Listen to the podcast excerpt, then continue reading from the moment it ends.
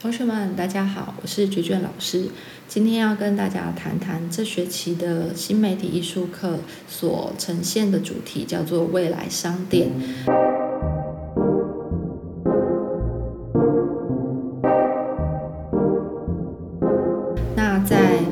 停防疫停课的期间，大家经历了线上的教学以及接下来期末的呃作业。相信大家应该有很多跟以往不一样的一些想法。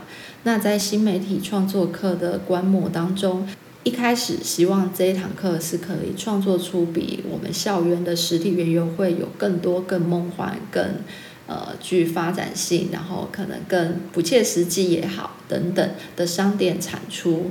而这些商店多半是新媒体艺术课的学生所共同合作讨论出来而建立的。在过程当中，我们会去了解彼此，了解自己跟别人不一样的，透过这样子的彼此冲击而产生出一个嗯看起来有一点奇怪又有点不知道在干嘛的未来商店。但这些过程其实我们都。呃，透过了一些很具体的一些能力，还有具体的一些工具，来让它慢慢构筑出来。比方说，一开始的手机影像拼贴，去构筑成一家商店的形象。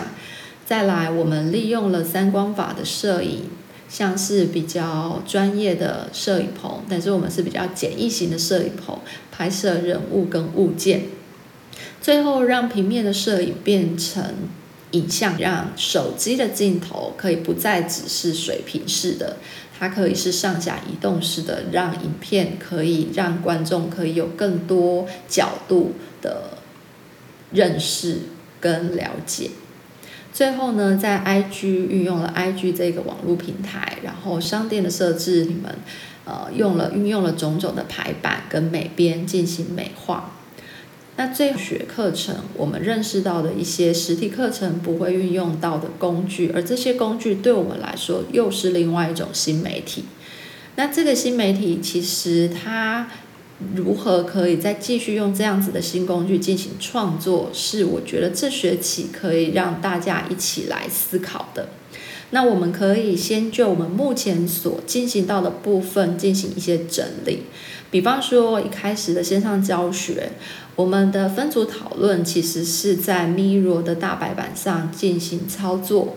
那我们最后又用了 Discord 的语音频道，让同学们分组在不同的包厢里面，透过耳朵、透过讲话，呃，去讨论。那把我们讨论的东西在呃 Mirror 上面编辑，这有点像是我们平常上课各组开始讨论，讨论完我们开始进行创作的。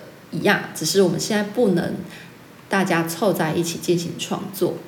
而 Mirror 的这部分，老师觉得它可以整理成一个简单的学习历程档案，因为每一节课我们都有个过程，你都可以截图下来。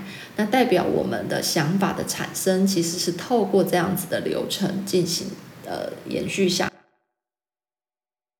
它是一个很特殊的表达。那我期许大家可以做成一个制作成一个简单的 podcast。Podcast 在二零二零年台湾非常盛行。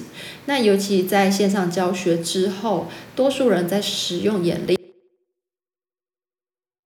呃，取代眼睛的耳朵来听。一个广播节目，简单的广播节目。那这个 podcast 就是让大家可以透过一个简单的录音，然后形成一个介绍我们各自的未来商店的一个音讯的创作。那作为我们这学期小小的一个记录。那希望大家可以在这学期当中，对于新媒体艺术有更开阔的想法、想象。然后也期许未来高三在对于艺术的形式上有更多的可能性，新工具也不排斥不排斥，然后去学习它。谢谢大家，今天就跟大家分享到这边。